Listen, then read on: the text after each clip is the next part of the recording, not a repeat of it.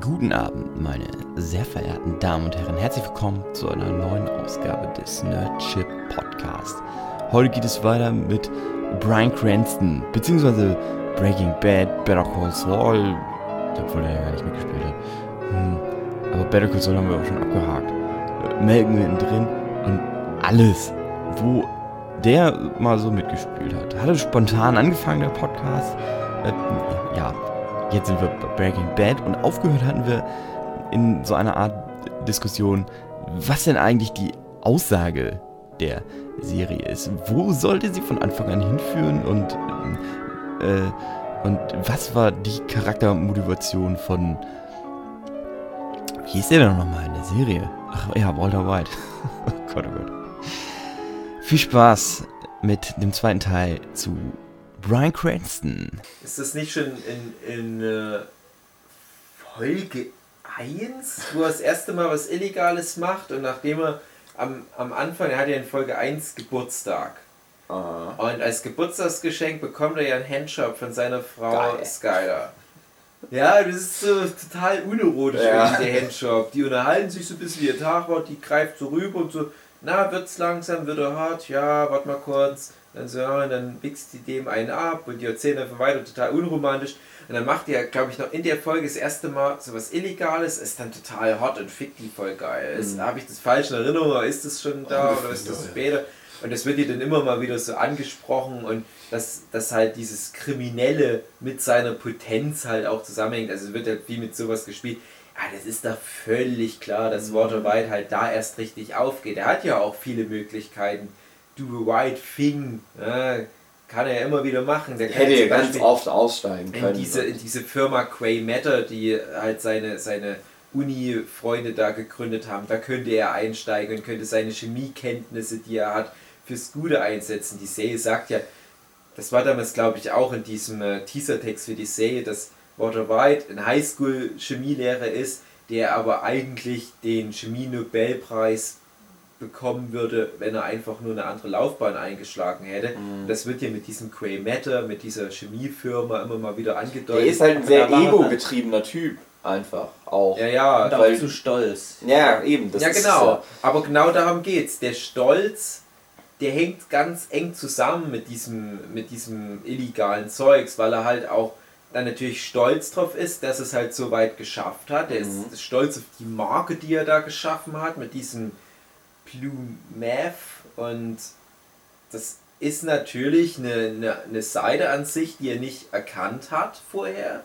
Der ist ja am Anfang, macht ja eine schöne Wandlung, der ist ja am Anfang total introvertiert und, und, und so ein bisschen socially awkward Typ, der nicht so richtig mit anderen in Konflikt treten will, habe ich Mhm. das Gefühl gehabt.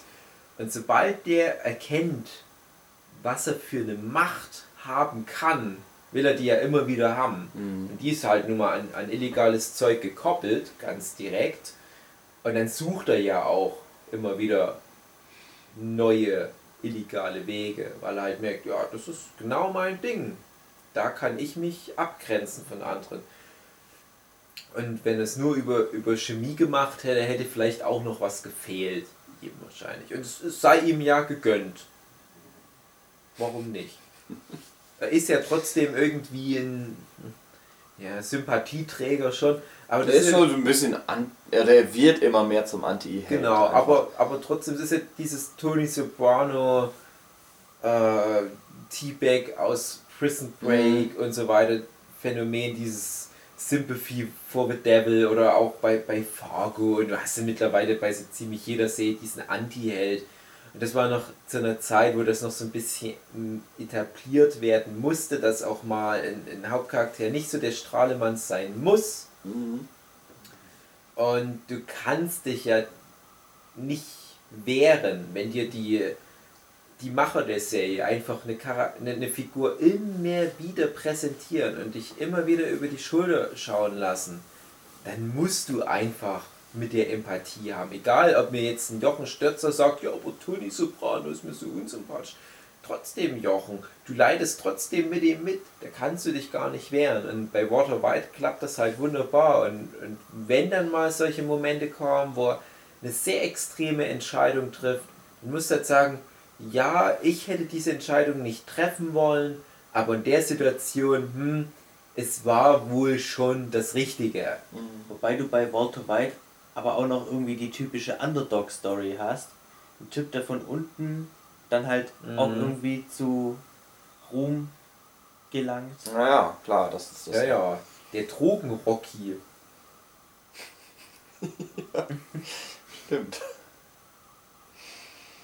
Na, das ist halt schon so cool. Und das wollte ich nämlich vorhin noch sagen. Diese, daran ist nämlich halt auch diese Struktur der Staffeln direkt gekoppelt. Staffel 1 halt wirklich noch so Level 1. Mhm. Staffel 2 baut logisch darauf auf. Aber Staffel 3, finde ich, ist noch so ein, so ein Übergang zwischen Staffel 2 und 4 Mhm. die nicht so wirklich diese eigene Identität hat. Und, und weil mir das da in Staffel 3 so verloren ging, wo er dann so auch bei Gus Fring, den wir heute schon mal erwähnt haben, anfängt, wo er dann halt für noch einen größeren Drogenboss mal zwischendurch kocht, wo dir schon bewusst ist, der wird doch eh irgendwann den ablösen. Könnt ihr das nicht ein bisschen schneller erzählen? Mhm. Und am Anfang war die Serie noch in sehr kurzen Staffeln kompakter erzählt, wenn auch teilweise sehr langatmig. Hattest du auf einmal mit Staffel 3 eine relativ lange Staffel plötzlich, die aber inhaltlich gar nicht so viel gemacht hat. Mhm. Nicht mehr als die anderen Staffeln. Und da hat es dann schon immer mal ein bisschen gezogen und haben sich so ein bisschen im Kreis gedreht. Ich weiß gar nicht mehr, um was es inhaltlich jetzt so im Detail ging. Und dann in Staffel 4 kam halt das, was man erwartet hat. Halt so wieder das nächste Level. Und Mhm. da war ich dann noch wieder gehuckt. Da- Das war dann noch wieder cool. Ja, genau. Und dann Staffel 5 ist dann nochmal so, so ein anderer Schnack, weil du Staffel 5 nochmal zweigeteilt hast Mhm. wo du dann sagen kannst, Anfang von Staffel 5 ist so das finale Level durchgespielt, da könnte es vorbei sein, und dann passiert eine kleine Sache am Ende von der ersten Hälfte von Staffel 5, wo du dann sagen kannst, es ist im Prinzip auch dadurch schon fast wie so eine in sich geschlossene Sinneinheit und die zweite Hälfte von Staffel 5 ist dann schon fast so was wie Staffel 6 Mhm. Ja, ja.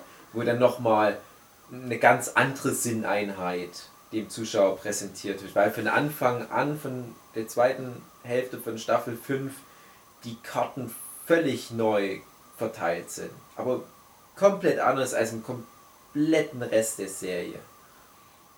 Es war damals ein komischer Trend, dass man Staffeln nochmal in zwei Teile getrennt hat, was überhaupt keinen Sinn ergeben hat. Ich weiß gar nicht mehr, welche Serie damit mal angefangen hat. Heroes oder sowas, ich weiß nicht mehr. Mhm.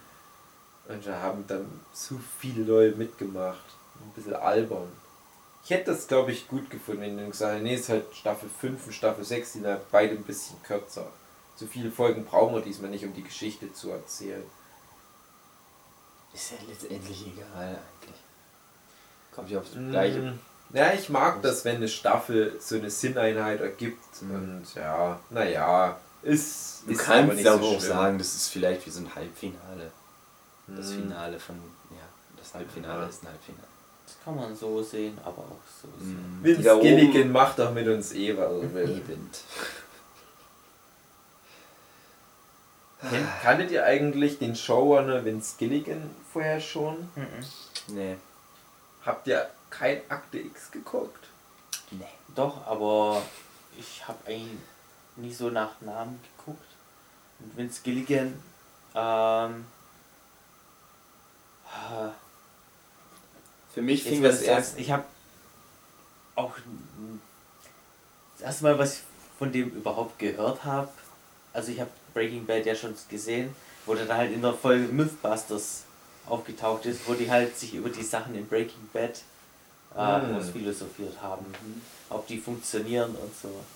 Also ich habe erst angefangen, mich so richtig für das ganze Drumrum von der Serie zu interessieren. Weil da hat man ihn quasi persönlich gesehen und dann wird aus dem Namen halt auch eine Persönlichkeit. Tut mir leid, jetzt habe ich dich unterbrochen, weil ich meinen. Gedanken noch fortsetzen konnte. Mhm. Wenn man jemanden sieht, dann weiß, hat man das Gesicht zu dem Namen. Genau, oder wenn man jemanden sieht und dann den Namen hört, hat Dann hat einen Namen, Namen zu dem zu Gesicht. Äh, erst angefangen mit. ähm, Ja, aber ich lese halt auch nie die Namen vor, wenn irgendwelche Serien anfangen. Ja, aber naja, egal, aber ja, Akte, ihr kennt Akte X. ja, wir kennen Akte Ja. X. Ähm, also ich habe natürlich immer schon Serien geguckt, aber mit, äh, ich habe, ich weiß gar nicht mehr, das war. Das war so Anfang, wo Liest du ich immer die gerade... ganzen Namen am Anfang von Serien? Ja. Seit, darf ich es jetzt erzählen, bitte?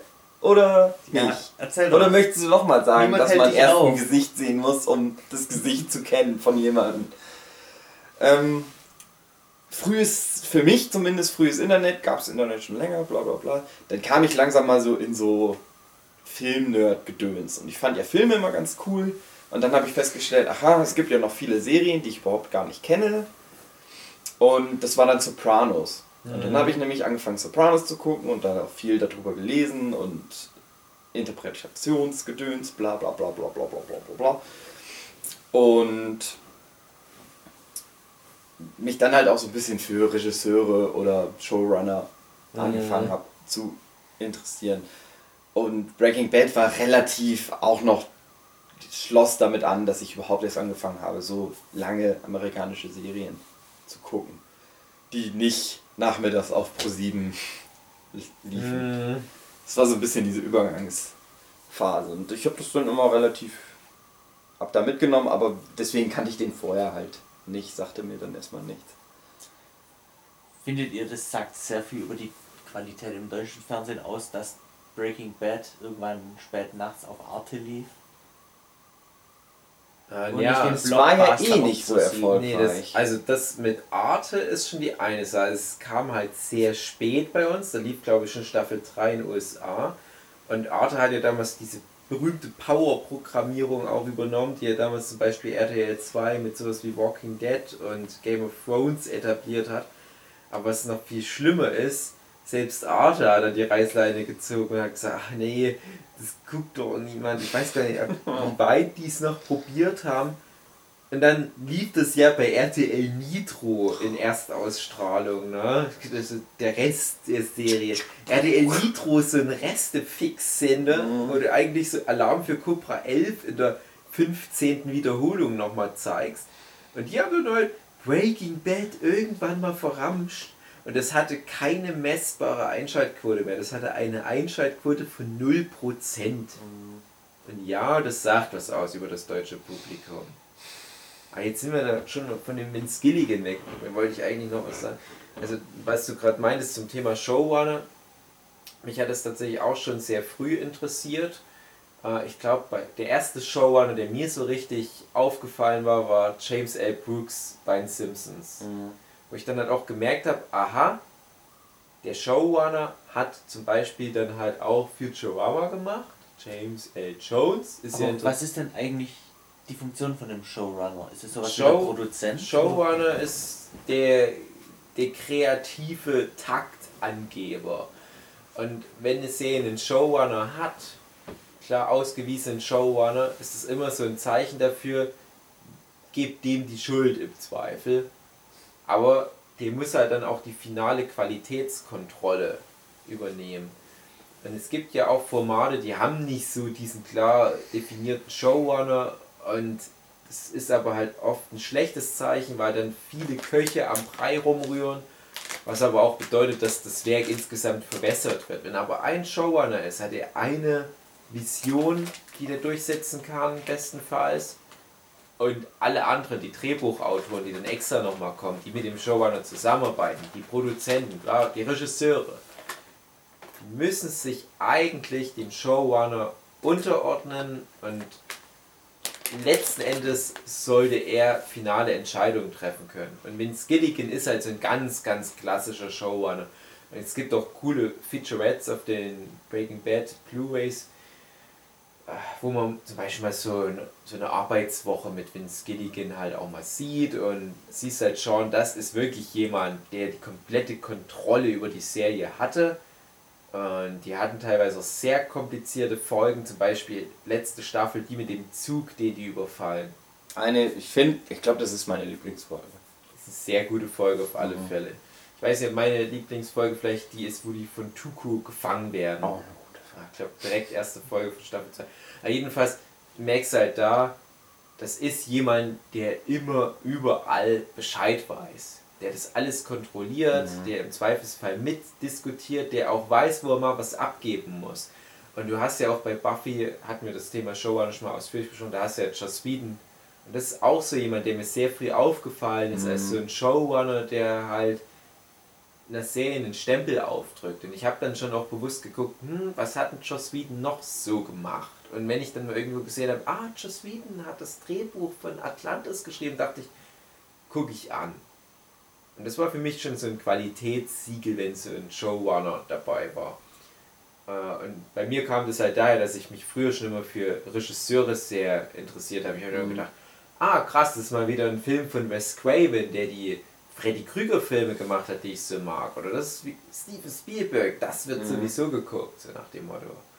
Und Vince Gilligan kannte ich tatsächlich noch als Name von Akte X, weil damals halt auch immer ziemlich deutlich gemacht wurde, das wurde geschrieben von. Ja? Das war bei Akte X schon immer so besonders nochmal ausgewiesen. Und er hatte viele Akte X-Folgen gemacht.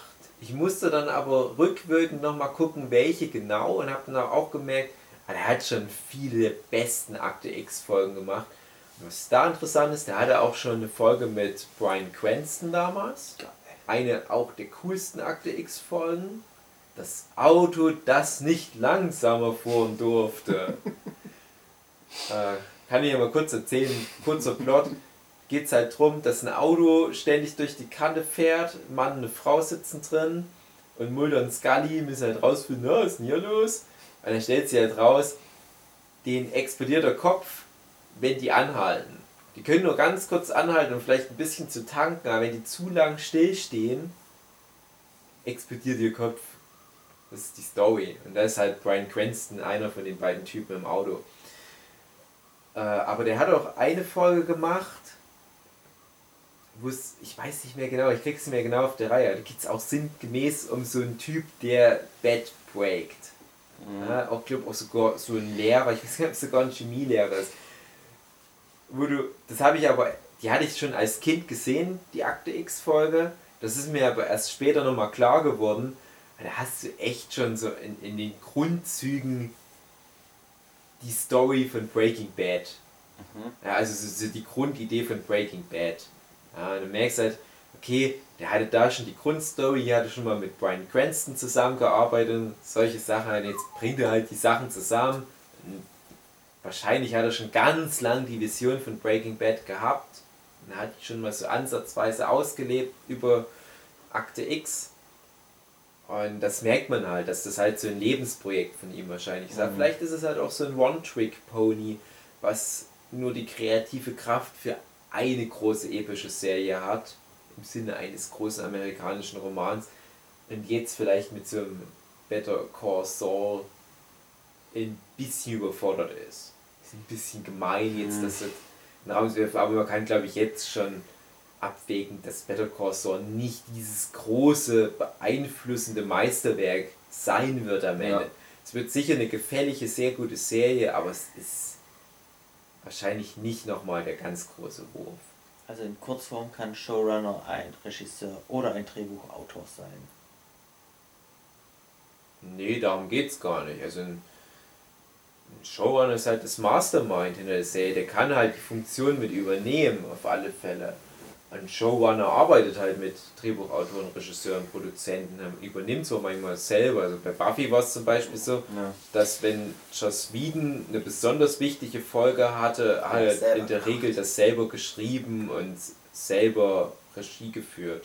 Und das waren dann eigentlich auch fast immer die allerbesten Folgen. Mhm. Weil dann hattest du am ungefiltertsten Joss Whedon an Also Show. beim Buffy war es wirklich immer so, wenn du am Anfang gesehen hast, written, Ja. directed, Joss Whedon, wusstest du, dann das wird du, geil. heute wird's richtig krass. Und das war immer so. Mhm. Und bei Breaking Bad hast du es halt auch manchmal so, dass dann halt bei besonders wichtigen Sachen dann Vince Gilligan selber komplett das Ruder in der Hand nimmt. Aber bei einer Serie kann halt ein Showrunner nicht immer alles Nee. machen. Also du kannst nicht jedes Drehbuch schreiben, du kannst nicht immer Regie führen.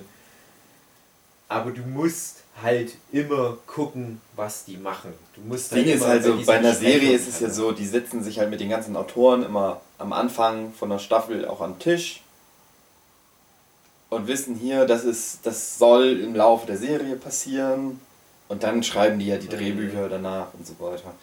Das ist dann halt so. Du hast ja auch solche Serien wie äh, Game of Thrones, die halt immer an mindestens zwei bis drei Orten auf der Welt gleichzeitig gedreht werden, wo du halt dann ein Team hast, was gerade auf Island dreht, ein Team dreht in Spanien. Nicht, Spanien oder Kroatien oder Marokko oder wo auch immer, Nordirland. Und da hast du dann halt auch manchmal zwei solche Showrunner, beziehungsweise haben die Showrunner dann nochmal so ihre ja, ich sage jetzt mal so Mini-Showrunner. So Leute, die jetzt Ja. vielleicht nicht die oberste kreative Leitung haben, die aber für dieses eine Unterteam nochmal Ja. die oberste Instanz sind. Weil dann die Showrunner einfach das nicht alles handeln können. Aber selbst da müssen die halt über Skype mit den anderen Teams jeden Tag nochmal in Kontakt treten. Es ist. Das steckt schon sehr viel dahinter. Und ich bin auch. Ich, glaube, ich habe mal irgendwie ein Interview mit, mit, mit Vince Gilligan gesehen, wo er schon so meinte, er ist ziemlich ausgebrannt gewesen nach Breaking Bad und will erst mal seine Ruhe relativ schnell kam er dann gleich wieder mit dem Better Call Saul, wo ich dachte, na okay, ich weiß nicht, ob ihn jetzt was dazu gedrängt hat oder ob es wirklich sein kreativer Eifer war, gleich wieder da anzusetzen oder ob er halt gemerkt hat, na, wenn ich zu lange warte, rennen mir die Fans weg, da haben die mich vergessen und dass das deswegen so ein bisschen so, eine, so ein Schnellschuss war, Better Call Saul, während wie gesagt Breaking Bad wahrscheinlich schon zu Akte X Zeiten sich so in seinem Kopf entwickelt hat. Mhm. Und die Figur übrigens von dem ähm, Saul Goodman. Saul Goodman, das war ja auch so ein bisschen so ein, so ein Breakthrough-Star, wo ja auch nicht geplant war, dass das so eine Mhm. krasse große Figur wird. Genauso wie Mike.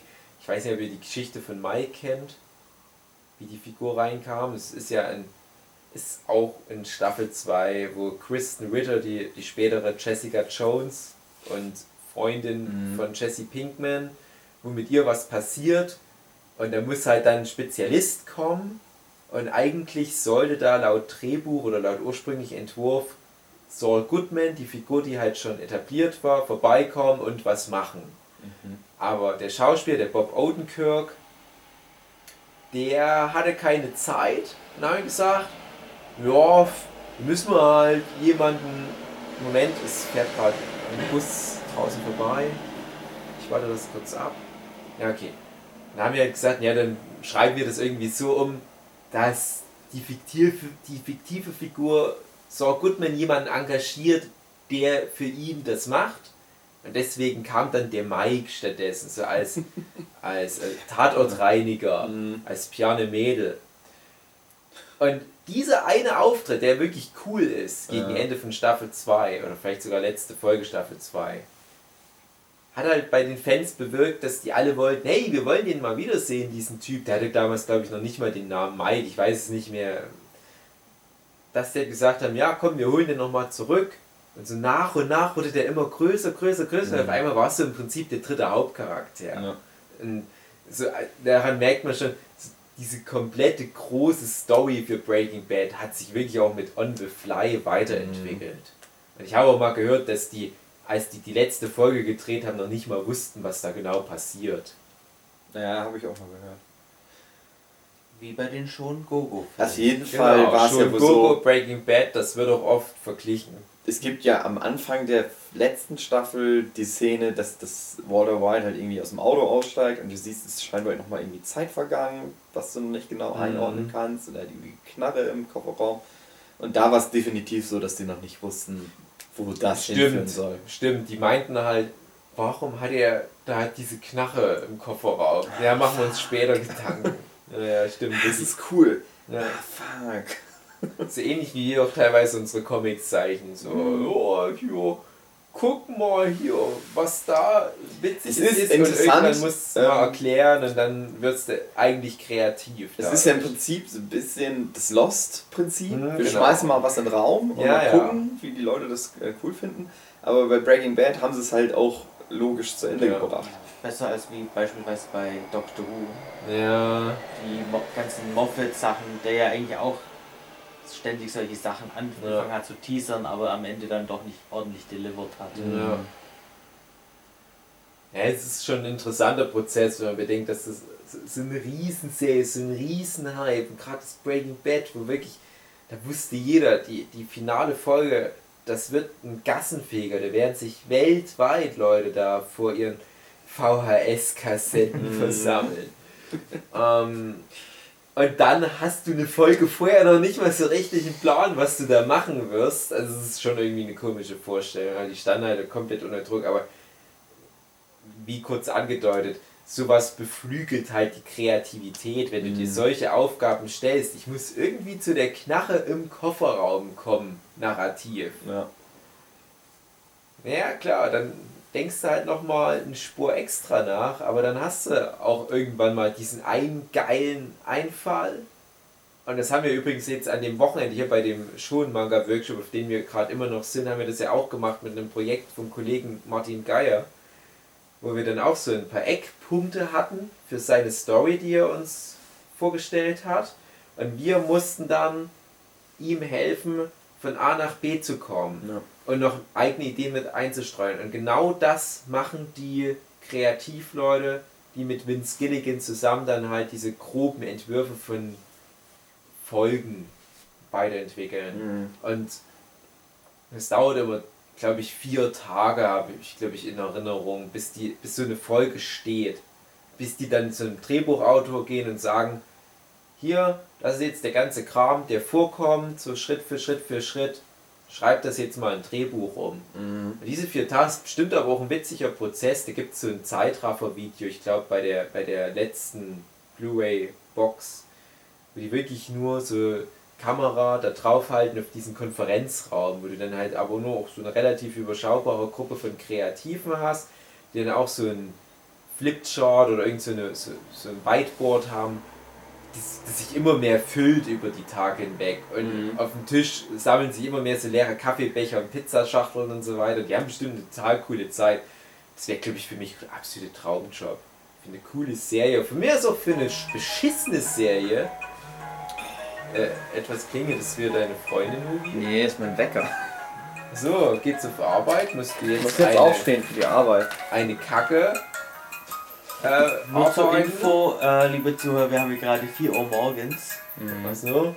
Das stimmt, es ist um vier. Krass. Hugi muss jetzt aufstehen und zur Arbeit gehen. Ja. Mhm. Scheiße Arbeiter Hugi. Ja. Ja, Ja, das wäre ganz geil. Ja. was, was wäre euch lieber?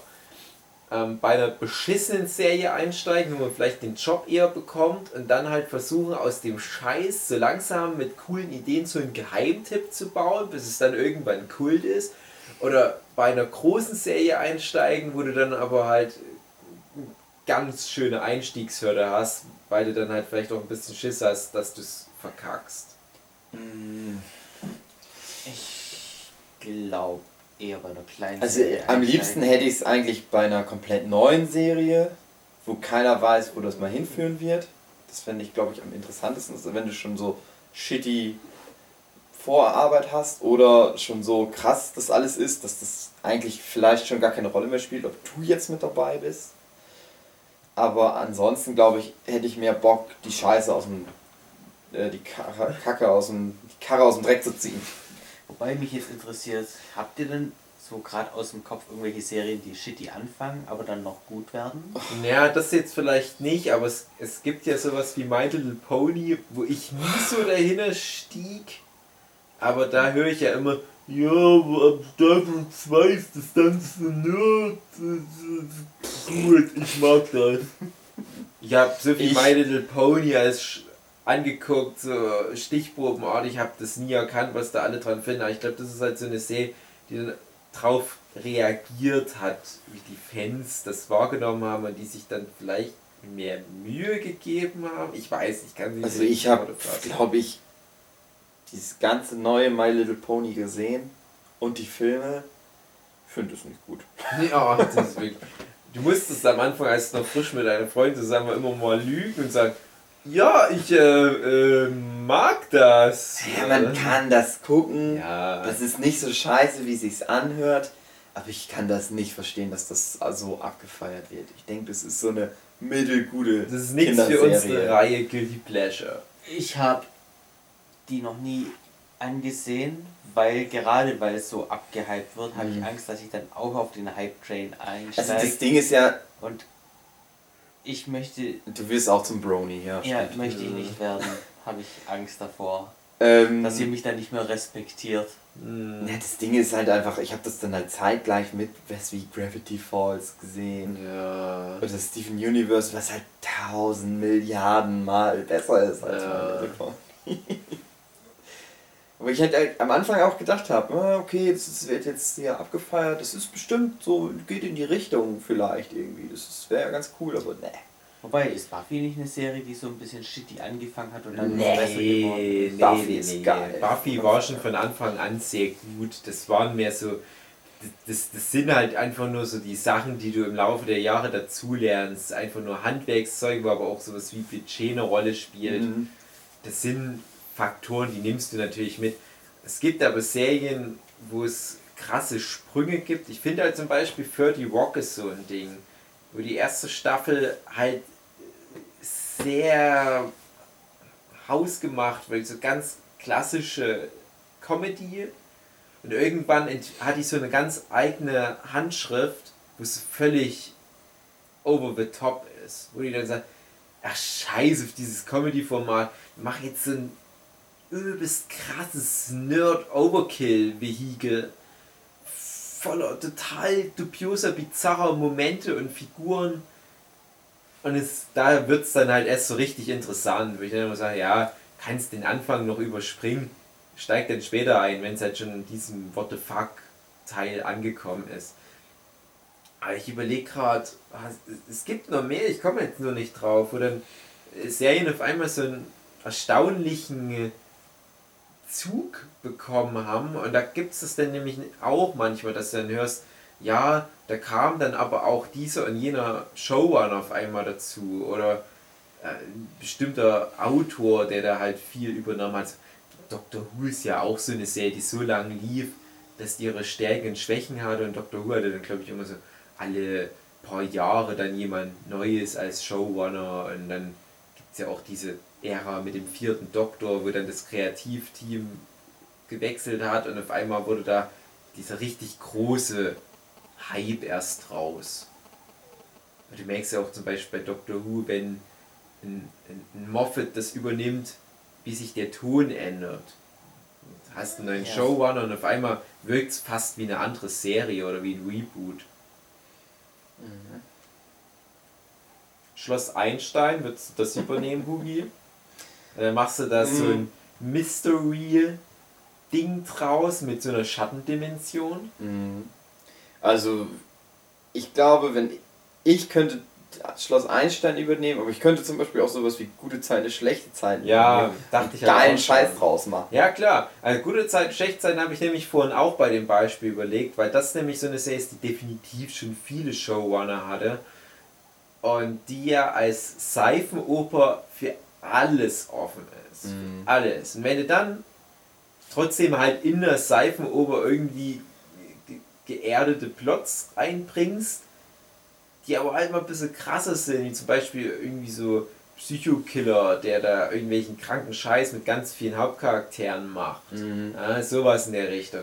Dann machst du da so ein Murder Mystery Kram auf einmal rein. Und scheiß drauf, ob jetzt gerade die, die Hannelore und der Wolfgang kurz davor sind, ein Paar zu werden. Werden jetzt abgeschlachtet, Ende Mhm. Gelände. Und jetzt dreht sich alles nur um den Serienkiller. Das ist halt, wenn du denn freie Hand hast, dann läuft's. ja, genau. Alter. Vince Gilligan als Showrunner von gute Zeiten, schlechte Zeiten. Nee, mir Hm. fallen eigentlich keine Serien an, die shitty angefangen haben und dann doch gut geworden sind. Weiß nicht, wahrscheinlich, weil die eigentlich nie dann eine zweite Chance bekommen haben, oder? Ja, was heißt shitty, aber halt sowas wie 30 Rock, die halt mh, so durchschnittlich anfangen und dann halt nochmal so einen, so einen Sprung bekommen, wo ich jetzt aber bei 30 Rock auch nicht genau weiß, ob es da so einen Wechsel im Kreativteam gab. Ich glaube aber, das mal gehört zu haben. Ich bin der Meinung, ich habe mich da schon mal mit 30 Rock, äh, mit anderen 30 Rock Fans drüber unterhalten, die das glaube ich mal bestätigt haben. Bei den Simpsons hast du es genau andersrum. Mhm. Ja, also das ist natürlich der häufigere Fall, glaube ich, wenn eine Serie zu lang läuft. Aber das gibt es schon auch häufiger, dass dann eine Serie irgendwie so ein Bei den Simpsons sagen aber auch viele, dass die erste Staffel halt überhaupt noch nicht darauf schließen lässt, was dann Ja. passieren wird. Ja, das auch, auf Mhm. alle Fälle, ja. Die erste Staffel, die hat dann schon noch mehr auch diesen. Das, so ist 30 Rock halt, wie bei den Simpsons. Erste Staffel versucht halt noch so, ein, so eine klassische Formel eigentlich zu nehmen Mhm. und sagt dann aber, hm, nee, wir könnten uns mal was konzentrieren, was nur wir haben Mhm. und das aber noch stärker betonen. Und für die Rock hat ja in der ersten Staffel auch schon die Elemente, die später erst noch betont werden. Die sind aber schon da. Ja. Und die haben das vielleicht dann auch gemerkt, dass die Fans auf diese Elemente besonders stehen. Zum Beispiel der Page Kenneth bei 30 Rock, was halt so eine extreme Karikatur ist von der Figur. Da kann man viel sagen, hey, dieser Kenneth, das ist was. Und auf einmal hast du ganz viele Kenneth-artige Charaktere. Also was den Überzeichnungsgrad anbelangt. Tja, Breaking Bad, Michael. Jetzt haben wir doch noch Hot mal zwei? Stunden. Wir wollten ja eigentlich nur einen Füller. Ja, Ja, schon hot. Und, und vor allem ist es auch schon wieder so ein großes Thema und eigentlich wollten wir ein kleines Thema wie Bibi Ja. und Tina machen. Das fing auch an als der Gemüsechips und Bibi und Tina Podcast. Und dann war es Dings Podcast, äh, Better Call Saul. Better Call Saul, dann war es ein Brian Cranston Podcast und dann ist es doch noch ein Breaking Bad Podcast geworden. Und zum Schluss ist es der große Showrunner Podcast Revenge. geworden. Revenge is a dish, Better Call Saul.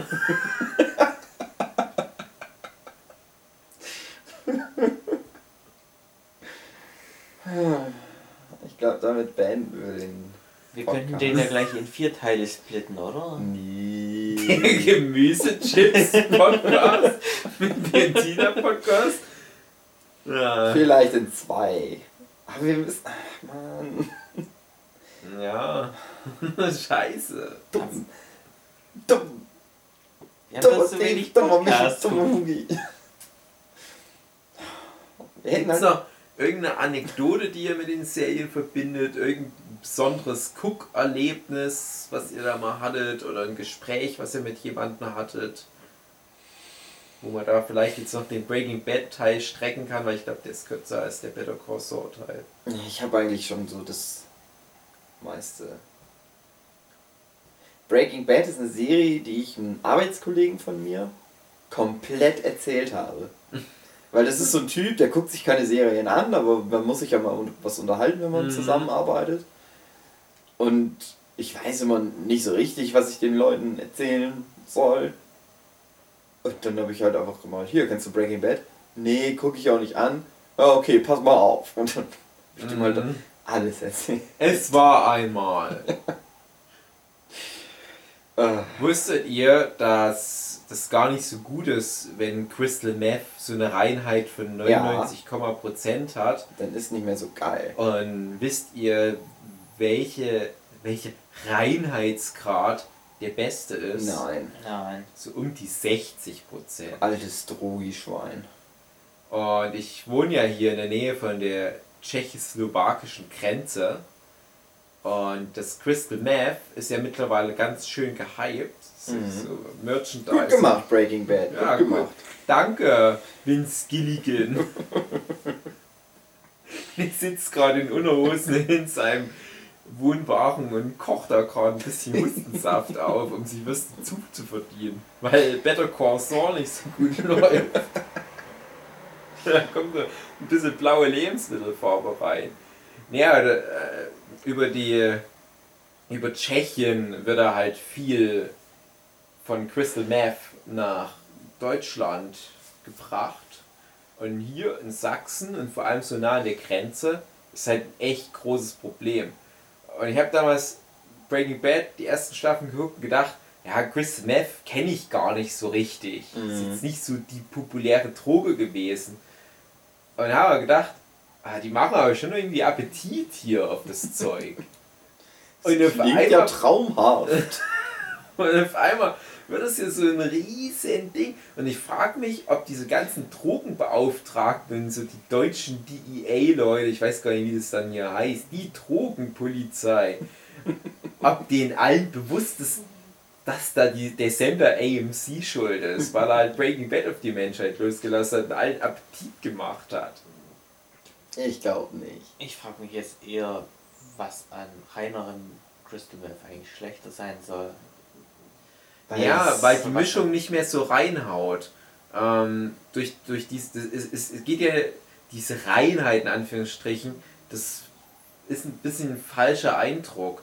Es geht um so eine Art ja, Mischverhältnis, was bei den 60% einfach mehr so psychodingogene Wirkstoffe in den Kopf rein pumpert. Ich so Wissenschaft. Es wird doch nicht blau, habe ich mal gehört. Kannst noch so viele Kommastellen da tun, das wird nicht blau. Mhm. Ja, das ist aber halt, das können sie sich halt einfach rausnehmen, weil darf ja keiner sagen, dass das besser ist. Haben die Mythbusters auch Crystal Meth gekocht mit Vince Gilligan? Nee, ausnahmsweise nicht. Schade. Die haben nur das mit der Badewanne ausprobiert. Oh, cool. Hast mir jemand tot gemacht. Äh, Fun Fact, das äh, Zeugs, das brennt sich übrigens nicht durch Badewannen durch. Oh nein, Breaking Bad ist scheiße. Und dieses Zeugs, das Walter White in einer der früheren Folgen auf den Boden wirft, äh, um Ja. Tuco auszuschalten, das hat auch nicht so eine verheerende Wirkung. Oh Mann. Mann. Und wenn nicht dann so- witzig, wenn das auf den Boden wirft, das klappt gar nicht so gut, der kriegt den Kopf geschossen. Ende? Und ich meine, wenn dann hätte, sollte, hätte es Walter White ziemlich ver- zerfetzen sollen, weil er war ja dann quasi der Explosion am nächsten. Aber er hat's geworfen, also kannst ihn nicht verletzen. Friendly Fire Style. du weißt nicht, wie das funktioniert. Der ist der Chemiker. Ja. Und dann hat Vince Gilligan das immer so entschuldigt, ja, da ist wohl so ein bisschen mein äh, inneres halt lame, wenn das Drehbuchautor funktioniert. Dingsbums durch, mit mir Da durchgegangen. ist ein Ich stelle mir gerade vor, er wirft das auf den Boden und das ist wie so ein, wie so ein, äh, wenn du diese Pflanzendinger auf den Boden wirfst, das macht noch. oh Mann. Ich habe hier fünf Stunden in der Küche gestanden und das Ding fertig gemacht. Ah. Das ist so ein Ninja Turtle Scheißdreck, so Rauchbomben mit so einem Mist. Einfach aus Soll ich jetzt den Knaller zünden? Zünd den Knaller. Irre. Wobei das für mich eine der coolsten Szenen so am Anfang war. Ja, das ist eine coole Szene. Der Kopf auf der Schildkröte war cool. Ich habe besonders in Erinnerung, als der Onkel mit seinem Neffen, also dem Sohn von Waller, äh, Der, zu der übrigens zu der dieses Jahr zur Comic-Con kommt. geil, Der RJ Mini. Geil. äh, zu der Prostituierten hinfährt, die, wo ja dann die schlimmen Seiten von Crystal Mhm. Meth gezeigt werden, weil die immer bei uns am Stand steht. Aber wir lieben sie. Gott, das versteht niemand. Wir haben eine Äh. ganz treue Fanin, die heißt Crystal Meth. Nein, Crystal Meth. Die ist aber auch Äh, nicht blau. Wo, Doch, die hat blaue Haare. wo die zu der. Prostituierten fahren und der Junge sagt, ja, so sieht also eine Drogennutte aus. eine Cracknutte. Was sagt Nee, irgend- ach, egal, irgendwie sowas sagt er dann. Ich glaube eine Cracknutte. fand ich witzig. Ja, klingt, auch, klingt nach einer unvergesslichen Szene. Ich mag die Szene, wo Hank auf dem Parkplatz gegen die beiden bösen Brüder kämpft. Mhm, ja, stimmt, ist auch cool. Cool. Cool, cool. Hank war sowieso cool. Ja. Hank ist ein bisschen wie der Typ aus Stranger Things, wo du am Anfang denkst, ach, das ist nur so ein Proleten-Assi-Polizist. Aber dann ist das ein cooler Proleten-Assi-Polizist. Ich finde halt auch, dass das Breaking Bad hat ja coole Story und so weiter, aber äh, das baut doch immer so interessante Kleinigkeiten ein. Das hatten wir ja auch jetzt ja bei dem Workshop, als wir Martin Geiers Geschichte konstruiert haben, wo ich ja auch gesagt habe, die Geschichte braucht halt viele so kleine Elemente, die oberflächlich betrachtet unwichtig sind, die aber so ein Fandom braucht, um sich damit zu identifizieren. Und Breaking Bad hat da ganz viele so Symboliken, wie zum Beispiel der pinke Teddy, dem ein Auge fehlt. Mhm. Das blaue Meth natürlich. Oder ähm, es gibt auch noch so, so spezielle Sachen, wo ich direkt an Breaking Bad denke, wie zum Beispiel eine, eine Das Lila zu Hause. Wollte ich gerade sagen, das lila farblich abgerundete auf lila abgerundete Küchenzeugs. Immer wenn ich bei Ikea bin und sehe, dass irgendwie eine Küche farblich eingerichtet ist in einer bestimmten Art und Weise, denke ich an, äh, wie heißt Hanks Frau gleich nochmal? Oh Die shit. Schwester von, von, von Skyler. Ah, ich, Egal. Ja, ich, egal. Ich weiß nur, die hat den komischen Mund. Ja, aber halt, dass, dass das halt so eingerichtet hat. Ne? Und Mhm. Da muss ich immer dran denken. Und das ist halt was, das hat Breaking Bad halt bei mir Ich mochte richtig gut hinbekommen. Aber halt zum Beispiel auch, weil du gerade Hank ansprichst, seine Steinsammlung. So dumm. Irgendwie, du hast halt diesen coolen, krassen Kopf und auf einmal entwickelt er so eine komische Sammelleidenschaft für Mineralien. Aber das ist so irgendwie cool für seinen Character Arc, weil das halt auch so ein Zeichen dafür ist, wenn er das überwunden hat, wenn, der, der hat ja dann so posttraumatische Störungen und so weiter und der flüchtet sich dann halt in so eine Steinsammlung und dann gibt es irgendwann den Moment, wo so sinngemäß sagt, "Ja, scheiß auf die scheiß Steine. Dann merkst du Hanks back. scheiß Amethysten. Steven Universe, fuck you. Amethyst, Pearl und Peridot, fuck off. Hanks back.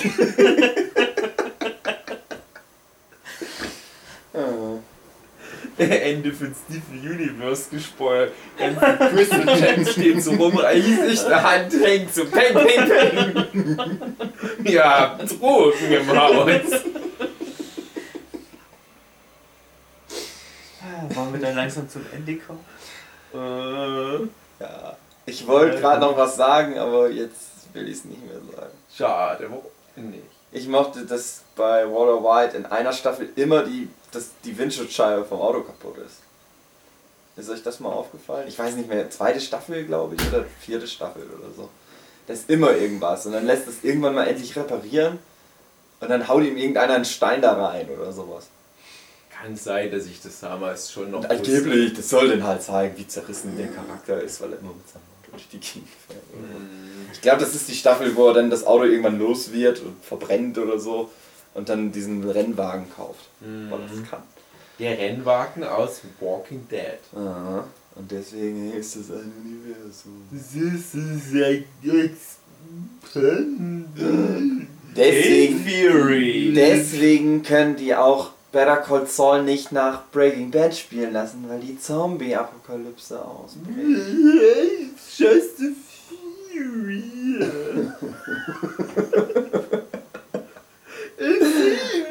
Fury.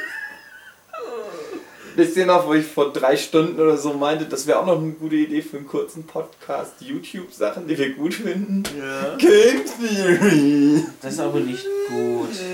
Ja, das ist ja der Grund, dass wir uns dann streiten. Ja, dann machen wir jetzt einen Cut und machen das So gut finde ich. Game Theory auch nicht mehr. Nee, das stimmt. Leider. Das ist jetzt FNAF Theory. Insider Gag. Für alle, die YouTube kennen. Und ich muss irgendwas zu einem neuen Spiel machen, weil das gerade aktuell ist. Theory. FIFA 2017. Meine sehr verehrten Damen und Herren, das war mal wieder eine schöne Folge vom Nerdship Podcast. mir hat es Spaß gemacht. Glaubst du doch selber. Was für,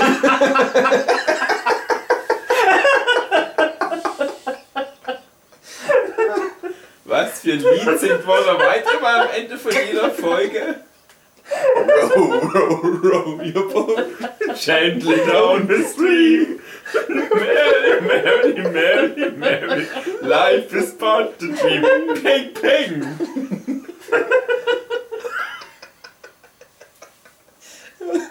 Was, was, sagt, was sagt er mal bei so einem Drogendeal Cooles, was auf allen T-Shirts jetzt draufsteht? Keep smiling. Nee, was sagt er da? I am. I am. I'm the one who knocks. I am the one who knocks, but I don't know what this means. But it sounds like a cool slogan for a T-Shirt. Wie war das? War denn der I am the one who knocks? Na, ist egal. Ich weiß nicht mehr. Ich weiß auch nicht mehr. Das war wohl cool damals. Das ist halt eine Metapher dafür, dass er halt irgendwo anklopft. Aber wisst ihr, wer auch klopft? Der Morgen. Das Morgengrauen erwacht. Hallo! Es ist halb fünf. Geil. Wollen wir da in den Bedo gehen? Mit was? ins Bett gehen. Sagen wir in die Bedo. Ich bin schon im Bedo, Ich sitze auf dem Stuhl. weil ich bin Bedophil.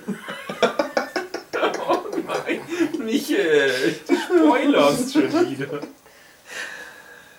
Meine, das ist kein Spoiler, wir, wir hatten seine Freundin schon im Doctor Who Podcast gehabt. Da hört man aber nicht raus, wie alt sie ist. Richtig. Wir haben Können wir das bitte nicht Man muss besprechen sich und die, ihr das den Podcast ist, jetzt das sind, abbrechen? unser Podcast ist wie Magic Card, man muss sich die Informationen so Mhm. durcheinander zusammensammeln. Genau, aus Flavortexten. Das war die Meine- Notch, liebe Damen und Meine Herren. Auf sehr verehrten Damen und Herren, Wow, das war mal wieder eine schöne Folge. I'm the one who knocks. mir Klickety Hat klock, sie gefallen? klock. I am Ich hoffe. right. Prank, prank. euch hat sie auch ein bisschen Spaß gemacht. Ditchen, ditchen. Wir sehen uns nächste Woche, wenn es wieder heißt. Kra, kra, ich bin eine Möwe. Cookie, wir sind nicht wirklich auf einem Schiff. Was?